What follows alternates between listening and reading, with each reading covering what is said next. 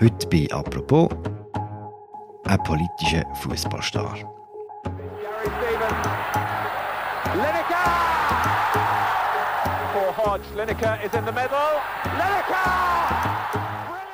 In Großbritannien plant die Regierung ein neues und ziemlich radikales Asylgesetz. Die meisten Flüchtlinge sollen in Zukunft sofort abgeschoben werden. In ihre Heimat oder in ein Drittland wie Ruanda. Gegen das Gesetz gibt es Widerstand, auch von prominenter Seite. So hat der ehemalige Spitzenfußballer und heutige Moderator Gary Lineker die Regierung recht scharf für ihre Ideen kritisiert. Die BBC hat ihn daraufhin suspendiert. Und dann ist es erst recht losgegangen. In der Zwischenzeit darf der Gary Lineker wieder arbeiten. Und trotzdem sagt die Episode recht viel. Über die politischen Kämpfe rund um die BBC, um die Performance der konservativen Regierung in London und auch über die politische Dimension von Fußball. Um all das geht es heute bei «Apropos». Bei mir im Studio ist Thomas Schifferle. Er ist Fußballredakteur beim Tagesanzeiger und ein grosser Kenner von England und vom englischen Fußball. Mein Name ist Philipp Loser. Hallo Thomas. Salut Philipp.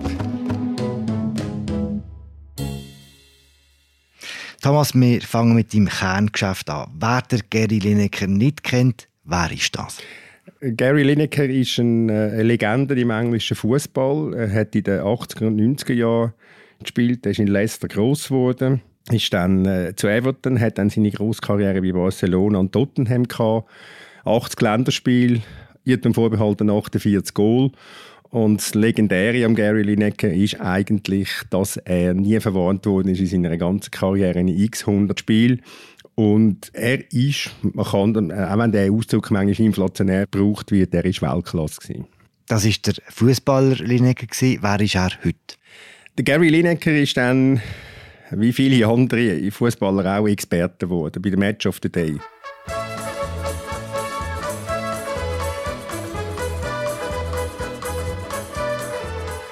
Und Match of the Day ist aus meiner Sicht die beste Fußballsendung, die es überhaupt nur gibt. Also für jeden zu empfehlen, der BBC kann empfangen und ein gewisses äh, Interesse am Fußball hat. Good evening. The Premier League season is only a few days old, and what a sensational opening weekend we had. And I promise you tonight is every bit as scintillating. On Match of the Day this evening, we've got six games for you, as well as last night's action. Er ist Experte geworden er hat dann Nachfolger angetreten vom Des Linem. Des Linem, das sagt niemand wahrscheinlich etwas, aber das war eine Legende als Moderator. Also eine grosse, grosse Kapazität und man hat dann am Anfang das Gefühl, ja, kann das der Lineker? Und der Lineker ist besser und grösser geworden als der Des Linem. Der Linecker, um es ein bisschen überspitzt zu formulieren, ist auch als Moderator Weltklasse. Here we go again. New season, new titles, new managers, new signings. But apart from that, nothing much has really changed. Er macht das seit über 20 Jahren, glaube oder? Seit dem 1999, mhm. ja. Und Match of the Day, hast du gesagt, äh, ist äh, so eine, eine spezielle Fußballsendung, ist auch eine Art Heiligtum in England, oder? Das ist ein Heiligtum eigentlich, wenn es um englische Fußballsendungen geht. Da kann Sky mit seinen Milliarden noch so um sich herumrühren, wenn es um Fußballrecht geht. Match of the Day ist das Herz von der Fußballberichterstattung, aus mhm. meiner Sicht. Und das ist eine Sendung, die darum so wertvoll ist, weil es nicht um Schnickschnack geht, sondern es geht wirklich ums Kerngeschäft, es geht um Fußball. Es wird ganz banal ein Match erzählt und wie nachher wird analysiert. Und es wird sehr gut analysiert mit Einspielungen, wo, wo ich immer wieder staune, was die alles sehen. Also das ist für mich Pflichtprogramm für jeden Fußballfan. Das Match of the Day kommt, ist immer am Samstagabend spät, Schweizer Zeit so um die halbe zwölf Uhr und es gibt dann auch noch eine Folgesendung am Sonntag, die heißt Match of the Day 2, aber dort ist der Gary Lineker als grosser Star selbstverständlich nicht, weil es dann aus zwei ist.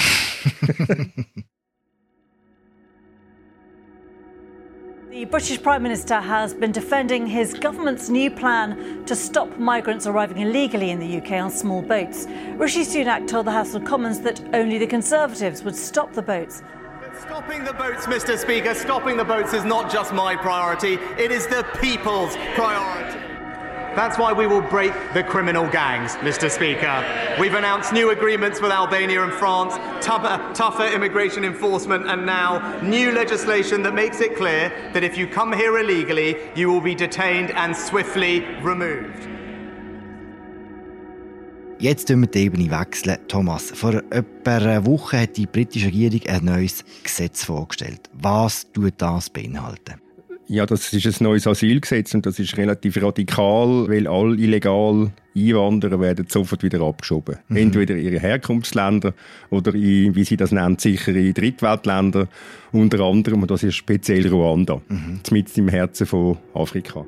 Asylum seekers who reach the UK after crossing the English Channel in small boats are to be sent to Rwanda in a controversial new immigration deal the two countries will sign off on today. But the government wants to stop people reaching the UK illegally, and the plan to fly some arrivals 4,000 miles to Rwanda is part of that. Und das, ähm, das ist von der Regierung beschlossen worden. Premierminister Rishi Sunak und Innenministerin Suella Braverman, wo beide, was interessant ist für mich, äh, indisch, indischer Abstammung sind. Sie ist indisch-tamilischer, präzise. Und das sind, äh, das sind relative äh, Hardcore-Politiker, die jetzt einfach das Gefühl haben, wir müssen das endlich mal umsetzen. Weil Braverman als Innenministerin sagt, genug ist genug und jetzt müssen wir einfach mal handeln. Und die Leute in England behaupten, sie pauschal haben die Nase voll von dieser Einwanderungspolitik, die bisher betrieben worden ist. Mm, Stop the boats hat es geheißen bei der Ankündigung von Gesetz. Ganz genau. Wie viele Leute würde das betreffen, weiss man das? Ja, das sind, das sind x 10'000.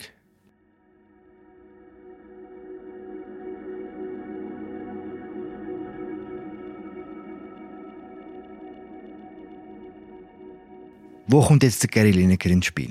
Jetzt kommt der Gary Lineker ins Spiel als Twitterer. Also er ist einer, der, das muss man wissen, die sozialen Medien sehr präzise und sehr gezielt nutzt, seine, um seine Botschaften äh, zu, zu, verwenden oder zu vermitteln. Und seine Botschaft ist am Anfang ganz einfach. Sie hat gesagt, um Himmels Willen, das ist entsetzlich. Und dann war schon der Aufschrei dran in England. Weil in England reagiert man manchmal sehr emotional, weil man manchmal dem Volk gar nicht zutrauen. Aber es war sehr emotional und man hat ihm gesagt, der ist nicht bei Trost. Also selbstverständlich von der rechtsgerichteten Seite in England.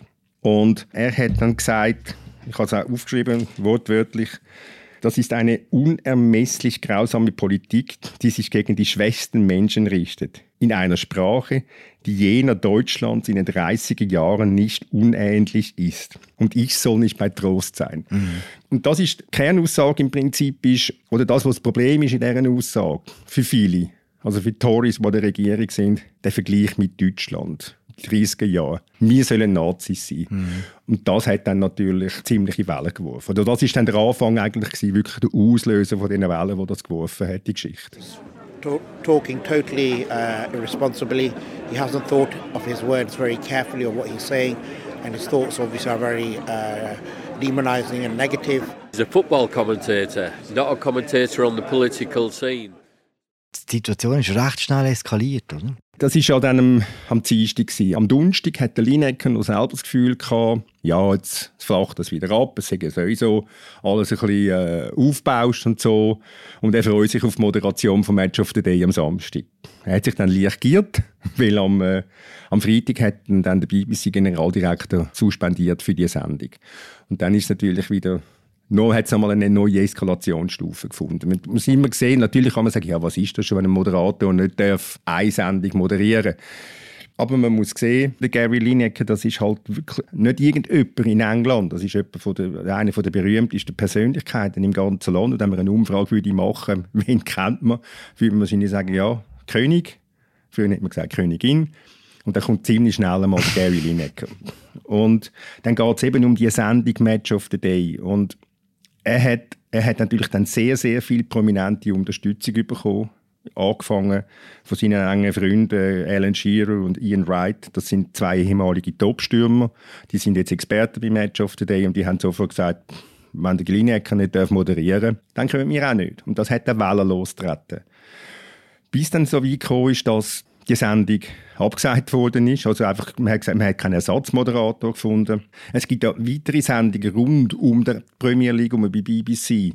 Das ist beispielsweise am Samstagmittag, die Sendung heißt Football Focus und die widmet sich der Vorschau aufs Wochenende. Dann gibt es eine Radiosendung am Nachmittag, Radio 5 Live. Dann gibt es am späteren Nachmittag eine Sendung, wo einfach Resultate abgelesen werden. Dass ich, die schaue ich schaue gerne. Das ist, das ist einfach vielleicht, ähm, ja, sagen wir mal, so ein bisschen für, für die Fanatiker ganz spannend und die ist auch gestrichen worden, weil niemand bereit war, die Sendung zu moderieren. Hm. Dann hat man sich am Samstagabend hat man dann ein absolutes Notprogramm gemacht. Man hat die Sendung Match of the Day gleich gebracht. Ohne Kommentar, ohne nichts, ohne die schöne Erkennungsmelodie, ohne Analysen, ohne Mod einfach ohne gar nichts. 20 Minuten lang nur Bilder. Und seelenlos kann man Fußball gar nicht äh, präsentieren.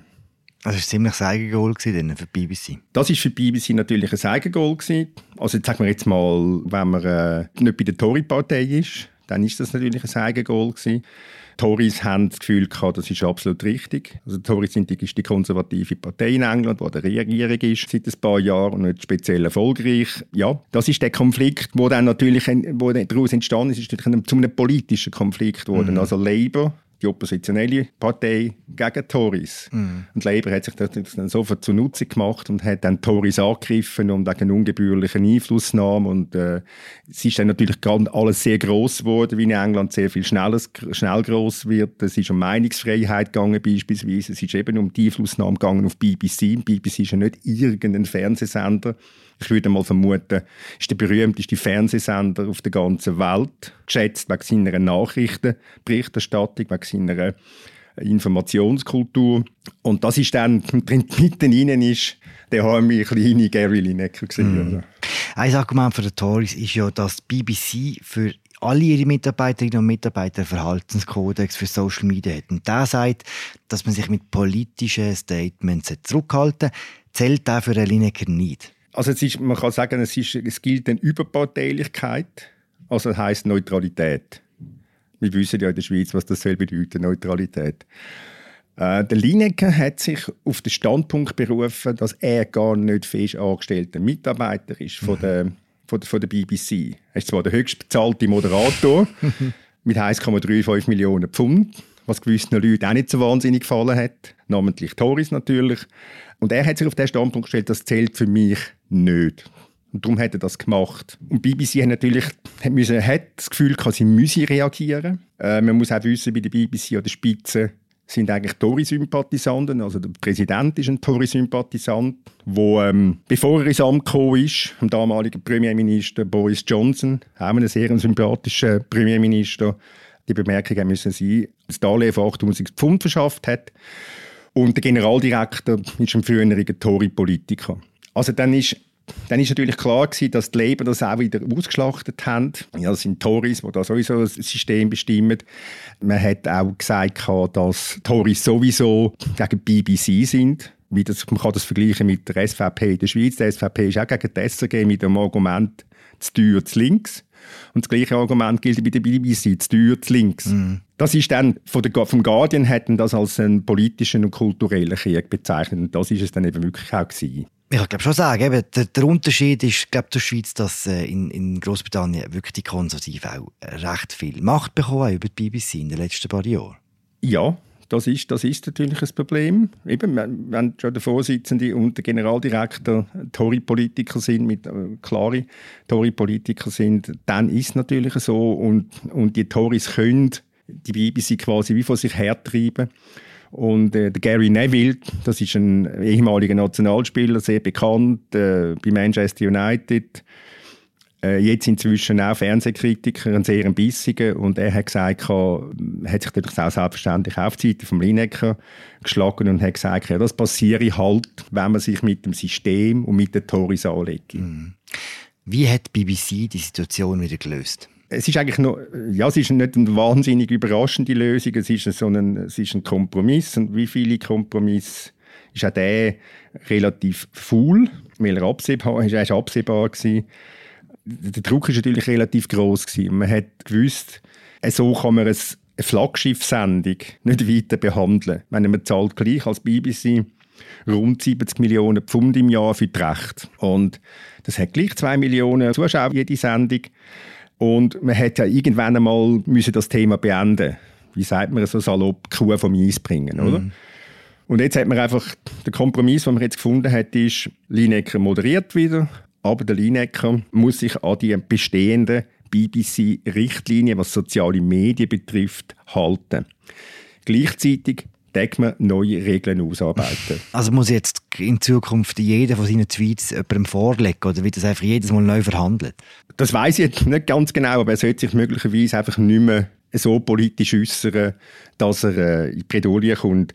Wobei, ich meine, was hat er gesagt? Er hat sich für Menschenrechte eingesetzt. Er hat gar nichts anderes gemacht wo es zum Problem geworden ist. Ich habe es vorher schon gesagt, das ist halt die Anspielung auf 1930er Jahre, auf Nazi-Politik der, der Jürgen Klopp, der Trainer von Liverpool, auch ein recht politischer Mensch, der hat nur verständnislos den Kopf geschüttelt, dass man wegen so etwas soll zurücktreten wie, wie das vom Lineker auch gefordert worden ist. Er sagt, es geht nur um Menschenrechte. Er hat nichts anderes gesagt, oder? Er hat dann als Zusatz, und da bin ich ganz auf seiner Seite, auch gesagt, das sei halt in der Welt der sozialen Medien sei das halt so, aber möglicherweise sei er zu alt und darum verstehe er das nicht mehr. Aber er ist ein paar Jahre jünger als der, als der Lineker und der Lineker ist eben der, der die sozialen Medien doch sehr, sehr bewusst einsetzt.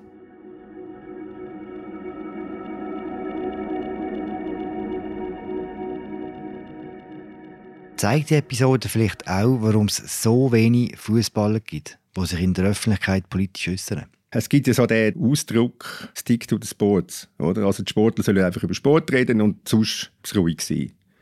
Und das hat ja ganz wenige Sportler gegeben, die sich wirklich politisch engagiert und geäußert haben. Also ich meine, das absolute, der absolute Leuchtturm war ja der Muhammad Ali, der sich gegen den Vietnamkrieg gestellt hat von den Amerikanern ja, es hat sicher mit dem zu tun, vor allem heutzutage sowieso, wo, wo alles sehr, sehr viel schneller ausgeschlachtet wird und mit den sozialen Medien, wo alles sehr viel, wie soll ich sagen, ähm, aufgebauscht wird und eine Dimension überkommt, was möglicherweise gar nicht verdient.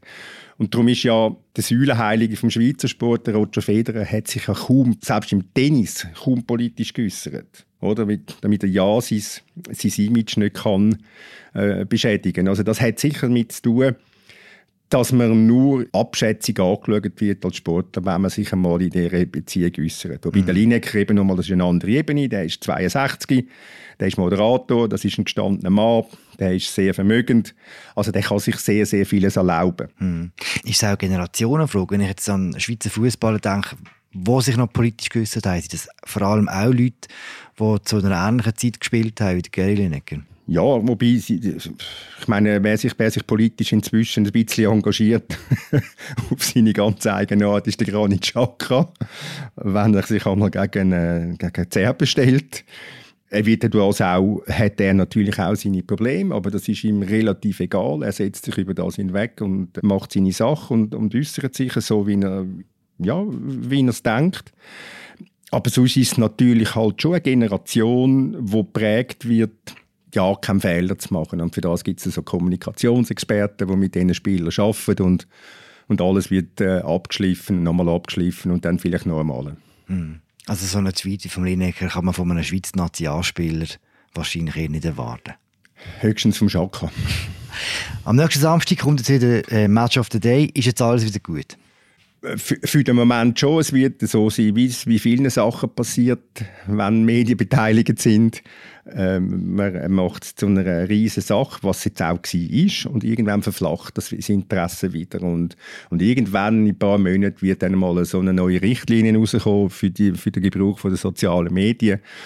Und äh, der Gary Lineker wird sich dann möglicherweise daran halten oder vielleicht auch nicht, wenn er das Gefühl hat, er müsse die Tory-Regierung wieder mhm. kritisieren. Kann man echt sagen, wer jetzt aus dem Ganzen als Gewinner und wer als Verlierer rausgeht? Der grosse Gewinner ist natürlich in erster Linie der Gary Lineker. Das ist klar, weil er hat sich gegen die mächtige BBC durchgesetzt er hat seinen Standpunkt vertreten, er ist nicht eingebrochen. Er hat gesagt, nein, er ist ja gefragt worden, würdest, bedauerst du etwas? Nein. Würdest du etwas anderes sagen? Nein. Steht schon deine Aussage? Ja. Also, natürlich. Also, er ist sicher ein Sieger. Ein Sieger ist äh, der Fußballfan, der wieder äh, die Sendung kann schauen kann. Das ist einmal die eine Seite. Und möglicherweise, das ist schwer absehbar, das ist auch nur eine wilde Spekulation von mir, möglicherweise profitieren auch vielleicht auch die Flüchtlinge oder die Menschen, die wo, wo im Elend sind, die in der Not sind, weil man natürlich schon einmal sich muss überdenken wie man mit diesen Menschen umgehen. Also der Geier Lineker hat natürlich schon den Finger auf einen sehr, sehr wunden Punkt gelegt, dass die Asylpolitik von der Tories widerspricht möglicherweise auch der UNO-Menschenrechtskonvention.